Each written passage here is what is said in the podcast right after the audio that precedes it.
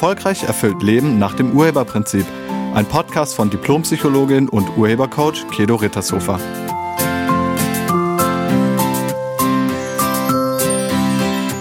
Hallo, herzlich willkommen und schön, dass du da bist. Kennst du Dating-Frust? Hattest du schon mal Frust beim Daten? Und kennst du diese frustrierenden Dating-Trends, zum Beispiel das Ghosting oder Lovebombing? Es gibt so viele Dating-Plattformen wie noch nie zuvor. Es gibt ganz viele Dating-Apps und ganz viele Möglichkeiten, potenzielle Partner oder Partnerinnen online zu kontaktieren. Und doch sind so viele Menschen, was Dating betrifft, frustriert. Sie sind frustriert, von der Unverbindlichkeit oder der Oberflächlichkeit. Sie sind frustriert davon, viel Mühe reinzustecken und dann bekommen sie doch nicht das, was sie sich wünschen. Es gibt ein paar interessante Dating-Trends, wie zum Beispiel Love-Bombing oder Benching oder Cashening oder Catfishing oder Moosting und auch Ghosting.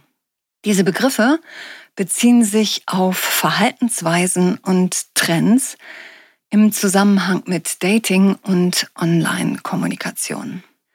Lovebombing bezieht sich auf eine übertriebene und intensive Zurschaustellung von Liebe, Zuneigung und Aufmerksamkeit zu Beginn einer Beziehung. Beim Benching hält eine Person jemanden in Reserve, während sie gleichzeitig andere potenzielle Partner datet. Cashening beschreibt eine Art der emotionalen Absicherung. Die Person lebt in einer festen Beziehung, hat aber noch andere potenzielle Partner im Hintergrund, falls die aktuelle Beziehung mal scheitert. Dann gibt's Catfishing. Das bezieht sich auf das Erstellen eines gefälschten Online-Profils, um sich als jemand anderes auszugeben. Mosting ist eine Form des Love-Bombings, bei der eine Person extrem übertriebene Liebesbekundungen und Versprechungen macht, oft sehr schnell und sehr intensiv. Der Begriff Mosting leitet sich vom Ausdruck Ghosting ab, da diese extreme Aufmerksamkeit und Zuneigung sich irgendwie unecht anfühlt. Ghosting tritt auf, wenn eine Person plötzlich und ohne Vorwarnung jeglichen Kontakt abbricht und unerreichbar ist. Die Person, die geghostet wird, bleibt ohne Erklärung oder Möglichkeit zur Kommunikation zurück. Diese Trends oder diese Dynamiken des Online-Datings führen bei den Nutzern und Nutzerinnen vermehrt zu Frustration und Resignation. Experten sprechen von Dating Erschöpfung oder Dating Burnout, um den Zustand zu beschreiben, den manche Menschen nach langer Nutzung von Dating-Apps haben. In der vergangenen Woche hatte ich zum Thema Datingfrust ein Coaching-Gespräch mit einer Frau. Auch sie hatte gewaltigen Frust bezogen aufs Dating und auch sie hatte schon einige der eben erwähnten Trends erlebt, unter anderem Lovebombing, Moosting, und auch Ghosting waren ihr nicht fremd. Die junge Frau, nennen wir sie Caroline, ist 35 Jahre alt und sie arbeitet als Tierärztin. Ihre letzte längere Beziehung liegt ungefähr sechs Jahre zurück und sie lebt in einer Großstadt und sie hat auch schon alle möglichen Dating-Plattformen und Dating-Apps ausprobiert. Sie datet immer wieder, aber nichts führt zum Erfolg. Außerdem sagte sie mir, dass Dating so unglaublich anstrengend und letztlich immer vergebens ist. Stundenlanges Chatten, Schreiben, Telefonieren und dann das erste Treffen. Vielleicht gibt's dann noch ein zweites Treffen, manchmal sogar ein drittes Treffen, aber dann ist es auch schon wieder vorbei. Viel Aufwand für nichts. Und auf die Frage, wie sie sich das erklärt, also warum das so ist, sagte sie, die Männer, die mich wollen, die will ich meistens nicht. Und die Männer, die ich interessant finde, die wollen mich nicht. Das hatte sie so zusammengefasst und das traf es bei ihr wohl auch. Wir haben uns dann erstmal den Bindungsstil von Caroline genauer angeschaut. Ich habe ja im Podcast 224 schon mal ausführlich über die Bindungsstile berichtet. Der Begriff Bindungsstil oder Attachment Style bezieht sich auf die emotionalen Bindungsmuster, die Menschen in zwischenmenschlichen Beziehungen entwickeln. Und es werden vier Bindungsstile unterschieden. Das ist zum einen der sichere Bindungsstil und dann gibt es drei unsichere. Das ist der vermeidende Bindungsstil, der ängstliche, ambivalente Bindungsstil und als viertes der desorganisierte Bindungsstil. Die Bindungsstile, die wir im Laufe unserer Kindheit entwickeln, halten dann oft unser Leben lang. Und die Bindungsstile zwei bis vier entstehen als Schutz vor emotionalem Schmerz. Sie dienen sozusagen als Schutzprogramm. Caroline hat einen vermeidenden Bindungsstil. Sie hat Schwierigkeiten damit, sich anderen Menschen emotional zu öffnen. Es dauert sehr lange, bis sie jemanden an sich heranlässt. Und sie fragt ungern nach Unterstützung und sie liebt Unabhängigkeit. Wir entwickeln unsere Bindungsstile in unserer Kindheit. Der Bindungsstil hängt zum einen mit der Beziehungsdynamik zwischen uns und unseren Bezugspersonen zusammen und zum anderen mit unseren persönlichen Schlussfolgerungen, die wir aus den Erfahrungen gezogen haben. Als Kinder machen wir Erfahrungen mit den Menschen, denen wir uns nahe fühlen, also mit unseren Bezugspersonen, meistens unseren Eltern.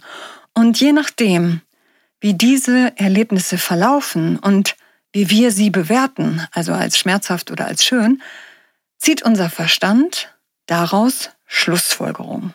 Und je nach Schlussfolgerung entwickeln wir ein entsprechendes Verhalten, um es zukünftig nie wieder zu erleben, also um es zu vermeiden, oder um es zukünftig nochmal zu erleben, also um es zu bekommen. Wenn man also einen vermeidenden Bindungsstil entwickelt, dann hat man vielleicht in der Kindheit sowas erlebt wie emotionale Zurückweisung. Zum Beispiel, wenn die Eltern wiederholt, distanziert oder ablehnend darauf reagieren, wenn das Kind Nähe oder Trost bei ihnen sucht. Das Kind kann dadurch geschlussfolgert haben, dass es weh tut, seine Bedürfnisse nach Nähe und Unterstützung zu zeigen. Deshalb entwickelt es Strategien, um diesen Schmerz, der durch emotionale Nähe entsteht, zu vermeiden und sich unabhängig davon zu machen. Das Kind hat Angst davor, diesen Schmerz der Zurückweisung noch einmal zu erleben. Es denkt, wenn ich emotionale Nähe vermeide, kann mir niemand mehr wehtun. Die Basis des vermeidenden Bindungsstils ist somit Angst. Und zwar die Angst vor Verletzung und Schmerz durch Zurückweisung. Und letztlich die Angst vor Nähe. Das ist erstmal logisch und nachvollziehbar und doch ist es ein Irrtum. Ich fragte Caroline nach ihrer Kindheit und ich fragte sie danach, welche Beziehung sie als schmerzhaft empfunden hatte. Und es dauerte einige Zeit, bis sie darauf kam. Caroline hat eine vier Jahre ältere Schwester, sie ist also das zweite Kind. Und als Caroline 14 Jahre alt war, bekamen ihre Eltern noch ein Kind, nämlich einen Sohn, einen sogenannten Nachzügler. Ihre Eltern haben einen Landgasthof und die Kindererziehung lief so ein bisschen nebenher. Es blieb also nicht viel Zeit für die Bedürfnisse der Kinder. Man hatte ihr erzählt, dass sie als Baby wohl sehr anstrengend war, weil sie sehr viel geschrien hat. Außerdem war sie sehr anhänglich und sie liebte es, auf den Arm genommen zu werden oder auf dem Schoß ihrer Eltern zu sein, was diese aber wohl oft nicht wollten oder zeitlich nicht konnten. Die Beziehung zu ihrer Schwester war auch eher kühl. Wenn die Schwester Freundinnen zu Besuch hatte, durfte Caroline nicht mitspielen. Und ihre Oma, die mit im Haus lebte, sagte, dass es ihr mit Caroline zu anstrengend sei. Als Caroline drei Jahre alt war, kam sie morgens in den Kindergarten und am Nachmittag in den Kinderhort, also in die Kinderbetreuung. Sie kam dann meistens erst um 17 Uhr nach Hause und dann kümmerte sich entweder irgendein Angestellter oder eine Angestellte um sie oder die Oma und dann ging es auch schon ins Bett. Caroline fühlte sich sehr oft persönlich zurückgewiesen und um diesen Schmerz nicht mehr zu erleben, hat sie innerlich zugemacht. Also echte, tiefe, emotionale Verschmelzung, echte, tiefe, emotionale Nähe und Verbundenheit hatte sie als zutiefst schmerzhaft erlebt. Und weil sie das so erlebt hat, wollte sie das zukünftig vermeiden. Unsere emotionalen Wunden liegen oft zeitlich weit zurück. Sie liegen oft in der Kindheit. Und wir haben es wahrscheinlich nie geschafft, die ganz zu heilen. Und deshalb wirken sie oft noch heute. Unsere Schlussfolgerungen aus der Kindheit werden zu tief sitzenden Überzeugungen und damit zu unserer persönlichen und inneren Wahrheit. Ganz tief in sich drin hat Caroline Angst vor Nähe, weil sie geschlussfolgert hat, dass Menschen, die sie liebt, die tun ihr weh, die weisen sie zurück. Und solange sie diese Angst nicht auflöst, kann sie keinen Partner fürs Leben finden, auch wenn sie sich innerlich so sehr danach sehnt. Das Überzeugungssystem aus ihrer Kindheit ist mächtiger als ihre heutige Sehnsucht. Im Gespräch mit Caroline konnten wir einiges auflösen. Und sie wird bei meinem nächsten Single-Intensivkurs teilnehmen um in diesen sieben Wochen alles aufzulösen, was zwischen ihr und einer glücklichen und dauerhaften Beziehung steht. Man kann sich bezogen auf seine Dating-Ergebnisse auf den Opferstandpunkt stellen. Das geht. Man könnte sich allerdings auch auf den Urheberstandpunkt stellen. Das geht auch. Wenn man sich auf den Opferstandpunkt stellt, dann sucht man die Begründung für die Ergebnisse außerhalb von sich selbst. Wie gesagt, das kannst du machen, das wird dich aber nicht weiterbringen, sondern das wird dazu führen, dass du immer wieder die gleichen Ergebnisse hast oder irgendwann frustriert aufgibst und dann irgendwie sagst, ich spiele nicht mehr mit. Dann bleibe ich halt alleine. Das ist dann irgendwie so ein Edge. Oder du erlaubst dir mal, dich auf den Urheberstandpunkt zu stellen und mal zu gucken, was die Ergebnisse mit dir zu tun haben. Das Urheberprinzip besagt, du bist der Urheber deines Lebens. Also der Urheber von allen Erlebnissen und allen Ergebnissen. Du bist verantwortlich für deine Ergebnisse. Nicht schuld. Du bist nicht schuld. Es geht nicht um Schuld. Es geht nur darum, du hast damit was zu tun. Du bringst sie hervor. Die Ergebnisse in unserem Leben sind die Folge unserer Überzeugungen und der daraus resultierenden Absichten. Also die Ergebnisse sind die Folge von Absichten, in denen wir durch unsere Überzeugungen leben. Wenn die Überzeugung heißt, Nähe tut weh, dann wirkt dahinter eine Absicht, diesen Schmerz zu vermeiden. Also auf Caroline übersetzt heißt das, ihre Angst vor emotionaler Nähe führt dazu, dass sie keinen Partner finden darf, mit dem sie lange zusammenbleibt. Alle Datingversuche müssen scheitern, denn tief in ihr drin gilt es, Partnerschaft zu vermeiden. Erst wenn die wirkende Absicht hinter dem Ergebnis erkannt wurde und dann aufgelöst wurde, erst dann kann sich etwas in deinem Leben verändern. Wenn du erkennst, dass deine Ergebnisse durch dich selbst hervorgebracht werden, dann kannst du sie verändern. Allerdings müsstest du erstmal herausfinden, was in dir wirkt. Also welche Absicht hast du?